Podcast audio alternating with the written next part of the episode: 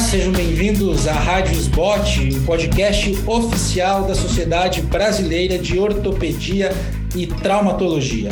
Hoje nós teremos mais um episódio do programa Doses de Atualização com o tema Avaliação ultrassonográfica no quadril doloroso.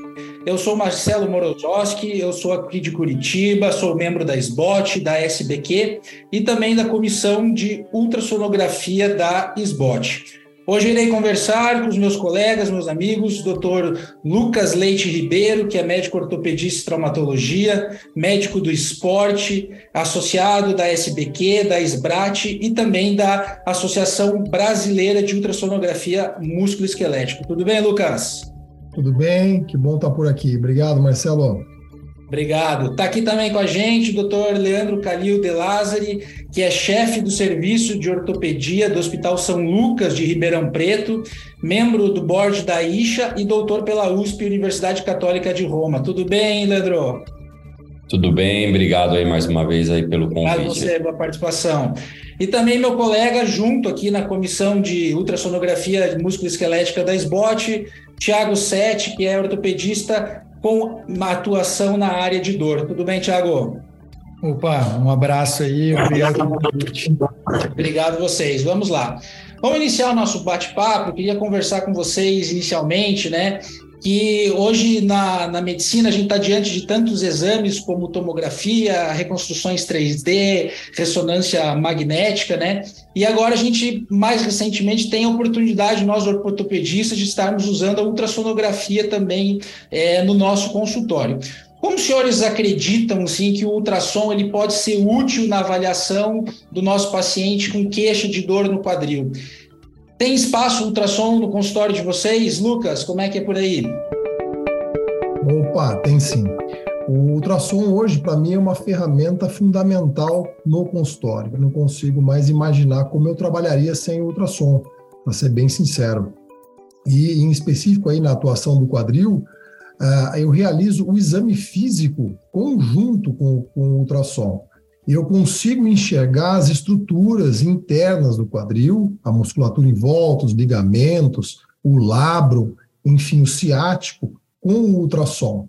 E, e além de, de, enxergar a estrutura anatômica, que, que eu estou em dúvida se há ou não alguma patologia, eu consigo fazer um bloqueio teste, eu consigo colocar uma agulha e colocar um pouco de anestésico, aguardar alguns minutos, alguns momentos, e realizar de novo o exame físico e ver se a dor melhorou ou não, anestesiando aquele ponto-alvo, né? Com certeza. Para mim, hoje é uma peça fundamental no consultório. É, eu concordo contigo, né? O, o, ultrassom ele tem ali um valor diagnóstico e terapêutico ao mesmo tempo, né? Então a gente já consegue fazer uma avaliação clínica inicial, né? Visualizar a articulação e também já pensar em alguma coisa terapêutica, um bloqueio teste, né? Como é que é aí em Ribeirão, Leandro, tua prática clínica do ultrassom no consultório você utiliza ou fora dele também? Como é que é a sua rotina? Bom, Marcelo, eu concordo aí com o Lucas, né? Ele eu acho que o, o ultrassom ele é um, um incremento de modernidade ao futuro, eu acho, para a ortopedia, para o exame físico, para o tratamento ortopédico, é uma barreira que a gente vai, é, é, as pessoas que não souberem é, é, trabalhar com ultrassom, eles vão precisar aprender, porque vai ser uma realidade, principalmente essa é, geração mais nova, né? A gente precisa começar a ensinar porque, como o Lucas falou, ele ajuda muito na avaliação do quadril. Um exemplo prático da clínica. O paciente está com uma dor importante no quadril, uma dor repentina. Você pensa, será que ele está com uma sinovite, com uma pioartrite? O paciente está com dor. Aí você, poxa, vou mandar para o pronto-socorro, vou mandar fazer uma ressonância, vou mandar ele fazer um ultrassom fora, isso aí demora, não chega. Se você tem um ultrassom no consultório, você ali você consegue ver ali a distensão capsular, o derrame ali, capsul, né, o derrame articular, e você já funciona o quadril, entendeu? É, você já pode injetar um corticóide, um anestésico, enfim, você já faz o tratamento ali no seu consultório, e o paciente vai ficar extremamente agradecido porque você tira a dor do paciente. Ao invés de ele ter que sair para um outro lugar, conseguir um exame que às vezes é uma coisa que ele vai ter que agendar, né? Não é uma coisa simples de se fazer. Então, isso é um exemplo. O quadril, como ele é uma articulação profunda, né, a gente tem muita dúvida, né, é, daquela dor. Será que o paciente ele tem uma dor glútea profunda? Será que ele está com pinçamento no piriforme? Será que ele está com uma compressão dos iscos femorais? Será que ele está com uma tendinite? Mas, então, é muita coisa. E o, o exame físico bem feito, obviamente, é extremamente importante, mas o ultrassom ajuda a gente a fazer um exame físico melhor para o paciente. Um outro ponto que a gente tem que também levar, levar em consideração, o paciente fica extremamente, você agrega um, um, um conhecimento, não vou falar em valor, porque, por exemplo, eu não cobro a mais por fazer o ultrassom, tá? o ultrassom já está meio que embutido ali na consulta, mas o paciente, ele vê uma diferença, poxa, esse médico me examinou, ainda fez um ultrassom, poxa, que legal, tal, valeu a pena eu ter vindo, né? Então, tem esses aspectos também, porque o paciente sente que você está dando um atendimento melhor para ele, que você está preocupado realmente com o problema dele. Né? Então, acho que isso é um outro fator para a gente que a gente tem que levar em consideração. Sem dúvida, o feedback do paciente é outro, né? Tiago, e aí? Você que faz esta área de dor, trabalha com dor, você deve pegar também bastante dor em quadril. Como é que você vê a avaliação, o uso do ultrassom? Perfeito. Então, Marcelo, uma brincadeira que, na verdade, é, é a realidade é que a ultrassonografia virou o estetoscópio do ortopedista, né? Então, a gente eh, já vê em outras áreas e outras especialidades, principalmente na GO, que hoje você não vê um consultório de um GO sem ultrassom. Acredito que em poucos anos nós não veremos mais um consultório do ortopedista sem ter um, ultrassom com uma arma para a gente poder avaliar esses pacientes. Então, o Lucas citou muito bem né, toda essa possibilidade que nós podemos fazer com o bloqueio diagnóstico. O bloqueio diagnóstico é uma das, uh, das ferramentas mais importantes que a gente tem na intervenção em dor, porque a gente consegue definir exatamente qual que é a estrutura que está causando a dor do paciente e automaticamente já consegue realizar o tratamento. Uh, o doutor Leandro citou, né? Eu também não cobro a avaliação ultrassonográfica no meu paciente, mas a gama de procedimentos que a ultrassonografia abre para nós no consultório, ela é absurda. Então você consegue tratar patologias que você não tratava antes. Então é uma forma assim muito interessante de nós conseguirmos melhorar o, o pool de procedimentos que nós temos e resolver a dor do paciente, que esse é o grande interesse, né? Hoje o paciente ele está cada vez mais imediatista, ele quer ter uma avaliação, ele quer entender qual que é a lesão dele, ele quer sair também sem dor do, do consultório. Então, uh, isso acrescenta demais e é a nossa realidade, felizmente, será a realidade dos nossos colegas em pouco tempo. Tomara, eu acho sensacional isso que vocês falaram, que é justamente a gente não ter que esperar por um exame, né? Então, quando você tem o ultrassom no seu consultório e sabe utilizá-lo de forma eficaz, você já consegue fazer uma avaliação. Uma coisa que é muito, acho que é corriqueira para todos, às vezes a gente fica na dúvida: essa dor é uma dor intraarticular ou é uma dor extraarticular, né? É um impingement, né? Então, quando você tem a ultrassonografia, muitas vezes você já consegue saber isso, né? Tem uma sinovite, tem uma lesão labral, ou é uma, uma dor mais trocantérica, uma dor mais lateral. Então, muitas vezes você já faz o diagnóstico no teu consultório e consegue já direcionar melhor os teus exames, né? Você não precisa precisa, às vezes, solicitar vários exames de imagens diferentes, né? Buscando, sendo que você com o ultrassom já consegue direcionar o teu tratamento e também o teu diagnóstico. Eu acho isso é, é, é algo que é muito é, importante. Uma coisa que eu acho interessante da ultrassonografia no consultório, então, é justamente essa capacidade que a gente tem né, de fazer uma avaliação imediata da articulação do quadril é, e já ter um diagnóstico mais correto ou até mesmo direcionar alguns exames de imagem. Muitas vezes a gente tem uma dificuldade ou tem uma dúvida se essa é uma dor intraarticular ou se essa é uma dor extraarticular, e com o ultrassom a gente já consegue fazer ou ter alguma percepção de qual seria o melhor é, diagnóstico e também a direcionamento desses é, exames, né? Eu queria saber também é, é, de vocês em relação a, acho que a maioria aqui trata a questão do impacto femoroacetabular, né? E a gente tem visto, a gente sempre utiliza muitas radiografias, ressonância magnética, e pelo menos na minha prática clínica tem sido bem interessante avaliar um paciente que você tem suspeita de impacto femoroacetabular e fazer um ultrassom nesse paciente, né? Que a gente consegue ver a deformidade, ver o CAM e eu queria saber como é que vocês avaliam o uso do ultrassom no impacto femoroacetabular, tanto pré, é, pré-cirúrgico como também pós-cirúrgico. Já tem alguns trabalhos mostrando é, o uso do ultrassom pós-artroscopia para correção do impingement, até mesmo para ver a, a, a cicatrização da cápsula articular, né? Como é que vocês usam isso no impacto? Uma coisa bem, uma coisa muito interessante, né, do, se você já suspeita, por exemplo, um paciente chegou no seu consultório, você examina, ele tem exame físico compatível com o impacto. Se você faz um ultrassom, por exemplo, você consegue ver o bump ali, já é uma coisa. Às vezes você consegue ver alguma lesão labial, já é um fator. Então você já vai te direcionando para o diagnóstico. Às vezes você consegue fazer alguns movimentos com o quadril usando o ultrassom. Então, no pré-operatório, ele ajuda bastante é, a, a, a, a, gente fazer o, o, diagnóstico e já orientar mentalmente qual seria o problema desse paciente. Tem alguns trabalhos mostrando o uso do, do ultrassom intraoperatório, tá? Para colocação de portais, tudo. Eu, eu nunca usei, né? Mas existem pessoas fazendo isso. No pós-operatório, eu acho que uma das das, da, do, do, grande benefício é você avaliar a cicatrização capsular, tá? Então, naquele paciente que tem, porventura, tem alguma dor anterior ali, eu costumo suturar a cápsula, na maioria dos meus pacientes, em quase todas as mulheres, é, enfim, nos critérios que indicam sutura de cápsula. Mas eu, eu gosto de suturar a cápsula, eu acho que é, uma, que é, um, é importante isso, enfim. É, mas se o paciente tem uma dor anterior, você não sabe se ele está com dor no reto femoral, se ele está com dor na cápsula, se ele tem um cisto.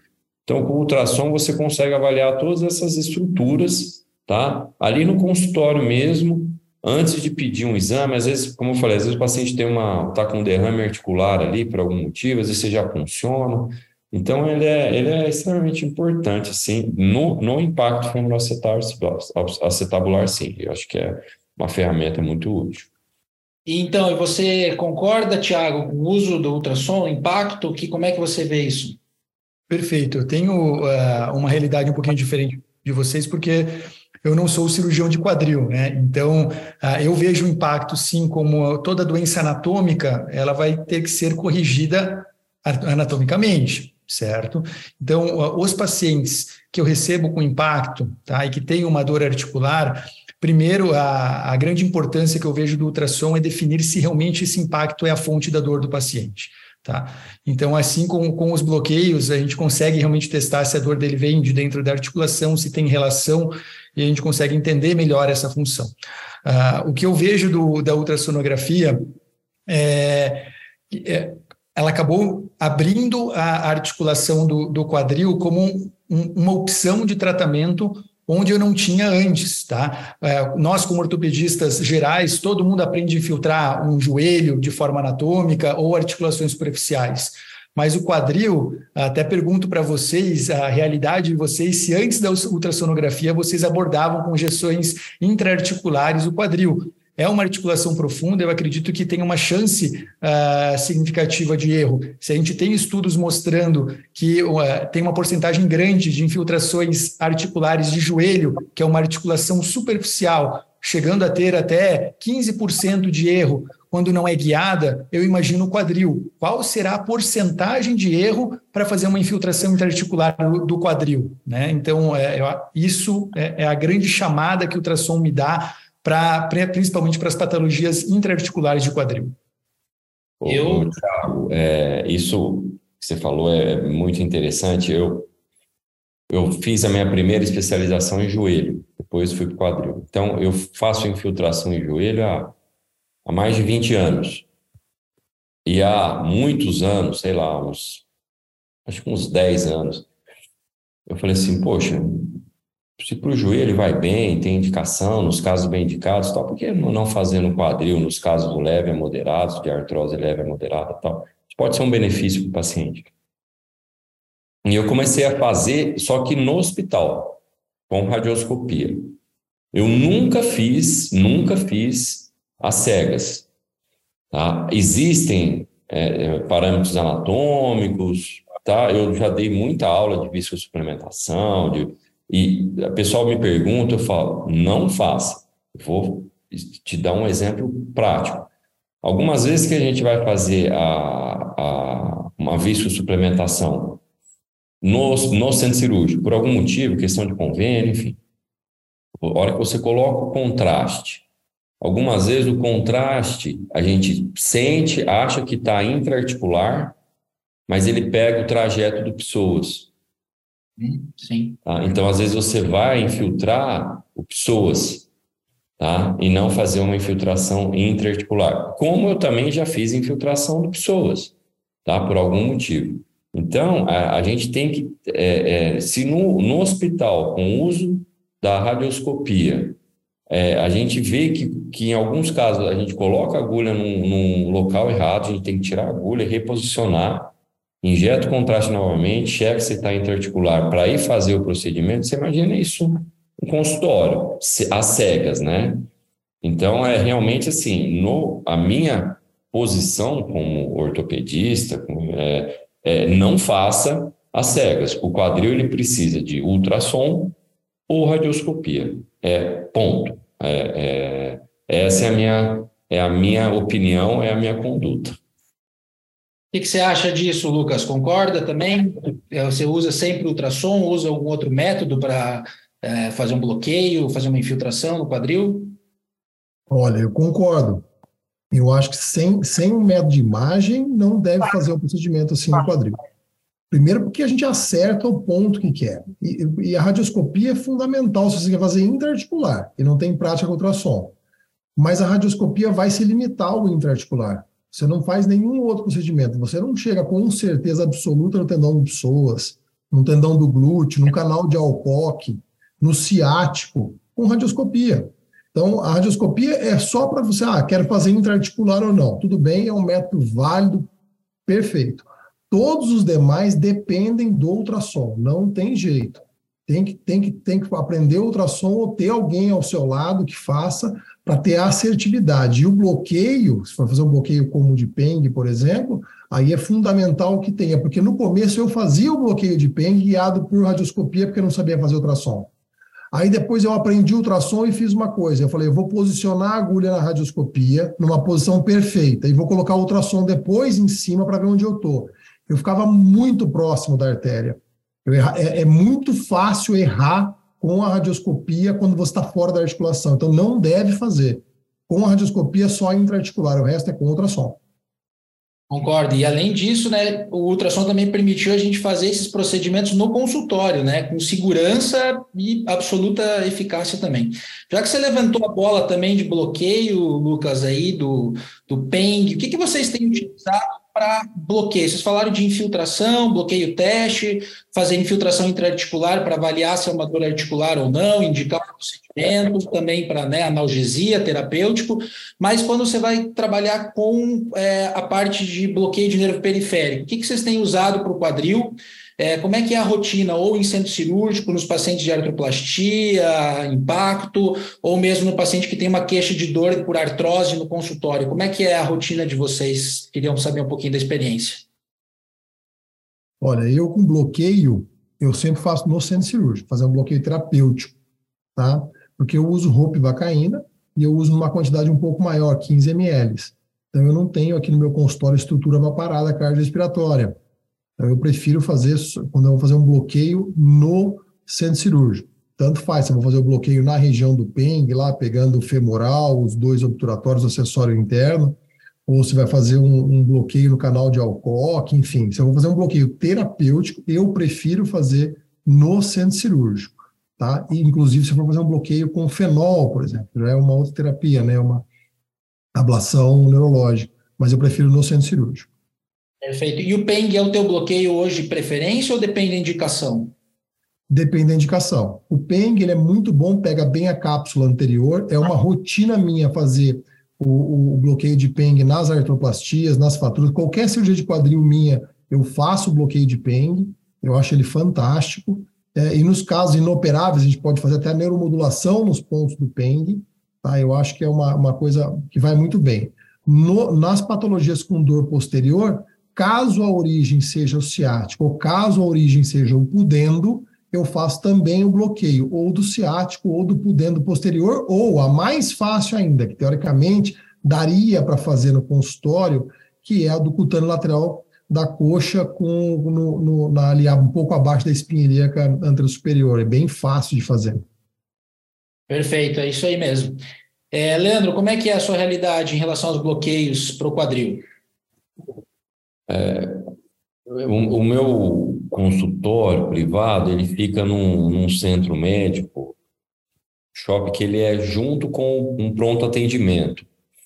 É uma, uma estrutura que a gente tem acesso da nossa clínica pelo fundo num, num pronto atendimento que tem é, um, uma urgência, tem toda uma estrutura ali.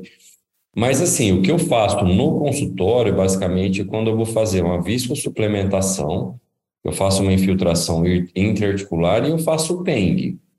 É só isso que eu faço no consultório. Então, eu, eu acho que a, na, na, nos casos que tem indicação de viscosuplementação, o PENG ajuda bastante no, na, na dor. Né? E é um, um, um procedimento muito fácil, assim, muito simples de fazer. Então, eu faço no consultório com o uso do ultrassom. Se for outros bloqueios ou neuromodulação, aí sim eu vou fazer no, no, hospital, porque aí eu, eu faço uma sedação o paciente, é uma coisa, o paciente tem uma chance maior de ter dor. Aí, aí eu acho que é mais confortável fazer no consultório. A maioria também são pacientes que têm convênio, né, porque é, particular é, acaba ficando um procedimento caro, enfim não que não possa ser feito. Quando tem particular, também eu faço no hospital, tá? Mas aí quando vai fazer bloqueio mesmo, neuromodulação, né, uma radiofrequência, aí eu faço no hospital. E você, Tiago, você tem usado aí os bloqueios, consultório, como é que tem sido? Perfeito. O bloqueio eu, eu faço na, no consultório, bloqueio de PENG, eh, principalmente em alguns casos ah, mais para avaliador e ver resposta do paciente. Uh, conseguir ter montar uma estrutura, né, com, com um carrinho de parada e tudo mais. Eu acho que tudo isso é porque minha esposa é anestesista, então ela ela consegue ter a visão uh, melhor do que pode dar errado, né? Então ela acabou me ajudando muito em montar essa estrutura. Agora, uh, o que uh, eu vejo e virou minha prática, principalmente quando eu vou utilizar os procedimentos de radiofrequência, eu faço muito técnica combinada. Eu acho que se soma muito uh, nós podermos utilizar a ultrassonografia e a escopia, principalmente quando a gente fala de, de denervação de quadril. Tá? Existem alguns casos que a gente precisa optar por por atitudes uh, um pouco mais invasivas para tratamento da dor e para denervar, poder visualizar com ultrassonografia, posicionar com ultrassonografia, confirmar com a radioscopia, a gente consegue ter tanto essa visão uh, de artérias, veias, uh, a gente consegue ver toda a estrutura musculoesquelética e sim, a gente tem os pontos, os marcos anatômicos que a gente está acostumado na, na escopia, que foi a minha primeira formação para esses procedimentos de denervação, e quando a gente junta os dois, a gente consegue ter uma assertividade muito boa, né? Então a gente vai melhorar a qualidade do nosso procedimento. Então eles podem sim, as técnicas elas são somatórias e não excludentes, né? Eu acho que essa é uma boa visão. Perfeito, perfeito, concordo contigo, concordo. E me diga uma coisa, para quem está nos ouvindo e assistindo e que queira é, começar aí fazer ultrassom também, né, fazer os, os bloqueios, vocês têm alguma dica no? Eu vejo muito me questionarem, por exemplo, questão de infecção, né? Ou seja, é, é seguro, né? Não, não tenho risco de causar uma infecção na articulação quando eu faço um bloqueio desse no consultório, eu faço uma injeção intraarticular. Como é que vocês fazem para ter esse ambiente estéreo e ter segurança no, fazendo os, os procedimentos em consultório agora? Tem alguma dica aí que vocês possam passar? Vou começar aqui. É, a degemação, o preparo da região é fundamental. Tá? E eu tenho uma sala de infiltração aqui no meu consultório, que só é fe, só faz, nós só fazemos infiltração, então retirada de pontos, curativo, é tudo numa outra sala, tem uma sala só para infiltração, isso é uma coisa que ajuda, e conhecer, conhecer um pouco do, dos produtos de limpeza terminal que tem que ter. uma asepsia boa do, do, do, da sala, da sala que faz. Ter uma profissional para te ajudar, ou você faz médico sabe fazer de maneira bem asséptica, ou ter uma enfermeira que conhece de procedimento cirúrgico, também ajuda. E os cuidados básicos, fazer a degermação da pele com o tempo correto, com o produto correto, colocar um campinho fenestrado, de, se possível, alguma coisa que isole a região, proteger o transdutor do ultrassom é, e, e, usar luva estéreo, material estéreo. É assim, eu vou bater na madeira aqui, eu nunca tive infecção, mas lembrar que você está abordando uma articulação. Risco existe, não é isento de risco. Mas se você cercar de cuidados em toda a sala, com o pessoal adequado e com bastante cuidado, eu acho que a chance é muito pequena de ter uma infecção, uma infiltração. Perfeito, concordo. Vocês também fazem da mesma forma? Tem alguma coisa diferente? Leandro, Thiago? É, não, eu acho que o que o Lucas falou é exatamente isso. É, a gente tem que, né, obviamente, é um procedimento tem que ser asséptico, né? E eu, eu acho que o ortopedista, por exemplo, eu já vi radiologista fazendo punção para artrorressonância, cara, dá medo, assim, assim não são, obviamente não são todos, né? Mas eles é, é, a gente tem muito medo, né, de, de infecção, né? E, então é, a gente tem que exatamente, eu acho que assim é, não precisa ter, se tiver uma sala específica para infiltração, é o melhor dos mundos, né?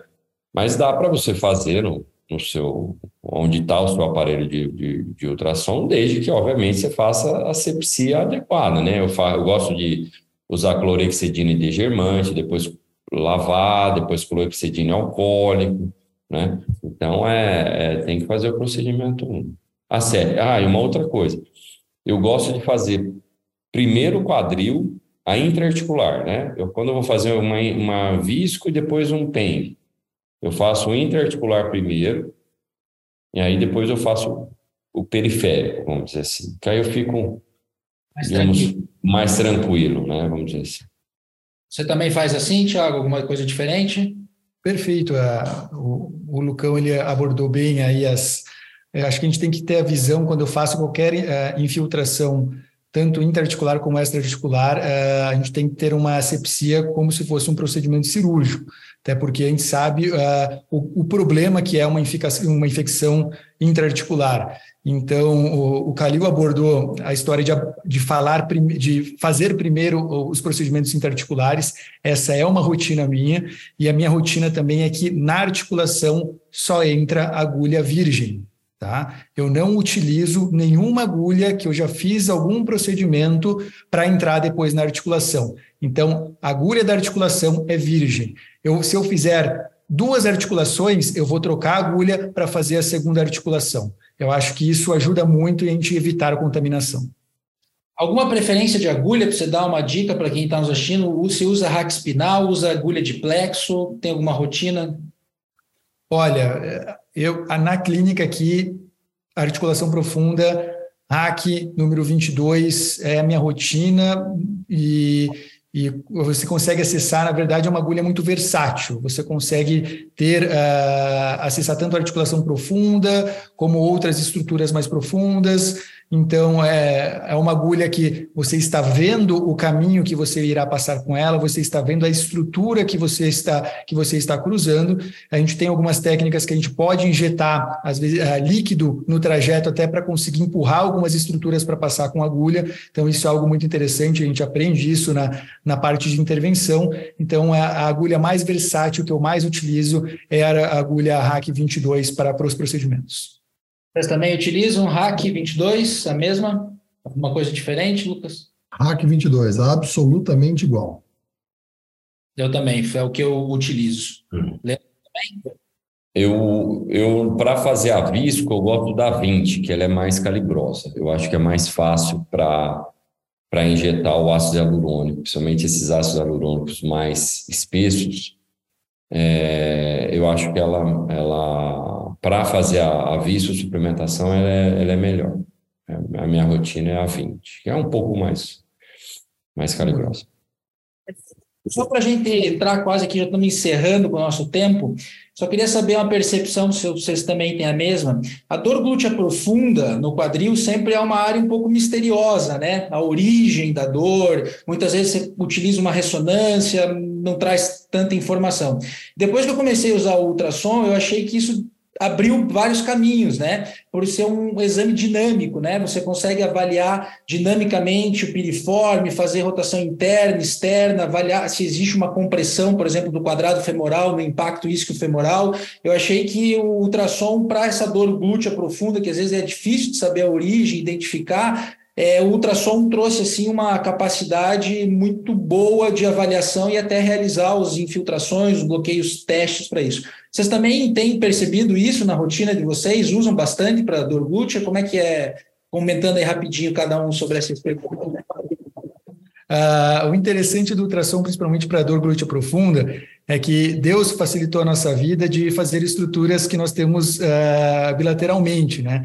Então, uma, uma arma do ultrassom, a gente também conseguir fazer as medidas das estruturas. Então, a gente pode pegar um músculo piriforme e fazer a visão do músculo contralateral e medir a espessura desse músculo. Então, a gente consegue ter uma noção se, tá, se tem um espessamento muscular, se a gente consegue ter alguma alteração, aprender a usar a, a, todos esses recursos do ultrassom nos facilitam nessa, nesse tipo de avaliação como também para estruturas profundas, às vezes para ver um vaso que não, a gente não tem facilidade para enxergar, utilizar o Doppler uh, ou o Power Doppler, ele também irá facilitar a visualização desses vasos para que a gente possa evitar eles e fazer uma injeção segura das medicações. Então, sim, uh, faz parte da avaliação de dor glútea profunda na minha clínica utilizar o método de ultrassonografia. E até mesmo para os trigger points, né, que muitas vezes aparecem, você coloca um power Doppler, é bem interessante, né? E aí, Lucas, Leandro, algum comentário aí sobre dor glútea profunda e ultrassom? Vou eu aqui. É, eu acho fantástico, porque a, a dor glútea profunda é, é um grande desafio, né? Eu divido na cabeça lá em coluna, abdômen, retroperitônio, articulares e região glútea profunda de verdade. A região glútea profunda ficou inteira para ultrassom, né? Tem no coluna, abdômen, reto, peritônio, não. A gente precisa de outras técnicas para avaliar, mas da, do forame esquiático para fora, o, o, ultrassom chega em qualquer lugar, né? E o bloqueio do canal de Alcock, pelo menos teste para saber se vem dilador, além das demais estruturas que o Tiago e o Calil já falaram, é fantástico, né? Elucida boa parte do nosso caminho diagnóstico para dor glútea profunda. Sem dúvida. Concorda, Leandro? Concordo, Felipe. Vou ficar por último para não falar que eu estou roubando. Bom, concordo com todo mundo. Mas é, é, realmente assim, é, é, antigamente a gente tinha né, a, aquela dor glútea profunda como a síndrome do piriforme e ficava Exato. buscando a, a, lesão do ciático ali, a divisão do ciático no piriforme e pedi exame e não chegava nada e não dava positivo. Eu falava, pô, mas o paciente está com dor, mas o cara. Enfim, não era nada disso. Tem N outras estruturas que dá aquela dor na região profunda do glúteo. Às vezes é o quadrado, às vezes é o gêmeo, às vezes, enfim, são outras estruturas que dá dor, às vezes é, é sacroilíaca, enfim. É... Então, o ultrassom, ele realmente ajuda a gente ali no consultório a, a, a nortear o, o nosso diagnóstico. Eu acho que uma coisa que é interessante, se você acha realmente que o paciente tem uma síndrome do piriforme, teste positivo do piriforme, por exemplo, que seria, digamos aí, o mais comum, ali na hora mesmo você pode fazer uma infiltração, um teste terapêutico, ver se o paciente melhora, ou seja, facilita, facilita para o paciente, tá? principalmente facilita para o paciente, é, agrega qualidade à sua consulta, tá? Porque você consegue ser mais assertivo no seu diagnóstico, tá? E é uma ferramenta que pro, pro quadril, como a gente vem conversando, eu acho que o futuro é esse. Não é difícil aprender. A SBOT tem vários cursos, tem, não é difícil aprender. Tem que fazer um curso e pôr em prática. Você, você tem que fazer o curso e ter ultrassom, porque não adianta você só fazer o curso. Então você tem que ficar ali brincando. E aí a gente que é cirurgião, que é ortopedista, a gente sabe com o tempo as coisas vão clareando, né? Então aquele borrão preto vai clareando, você vai identificando. No começo parece que é tudo igual, depois você consegue ver o que, que é tendão, o que, que é músculo, o que, que é osso, e aí vai, né? Então, eu acho que é uma coisa que, que parabéns, né? A SBOT está tá fazendo isso, estimulando aí os, os jovens, aí os, os colegas ortopedistas a, a aprender essa técnica importante. Sem dúvida, sem dúvida. Eu acho que a grande lição é que todos nós aqui concordamos, né, da, do uso do ultrassom e como tem sido. Estou aqui na frente de grandes cirurgiões, de grandes colegas e todos né, utilizam na sua prática, no seu dia a dia. Isso é muito interessante e eu acho que nós temos que incentivar realmente o uso né, do ultrassom para avaliação não só do quadril, mas também para as outras articulações também. Nós poderíamos passar o dia aqui falando sobre só de ultrassom de quadril, de bloqueios, né? Mas a gente vai ter outras oportunidades também para isso. Eu gostaria imensamente de agradecer, Tiago, Leandro, Lucas, muito obrigado pela participação de vocês. E você acabou de ouvir mais um episódio da Rádio Sbot, podcast oficial da Sociedade Brasileira de Ortopedia e Traumatologia. Todas as edições estão disponíveis no site da SBOT e também nos principais plataformas de streaming. Nos vemos no próximo episódio. Até lá. Obrigado a todos.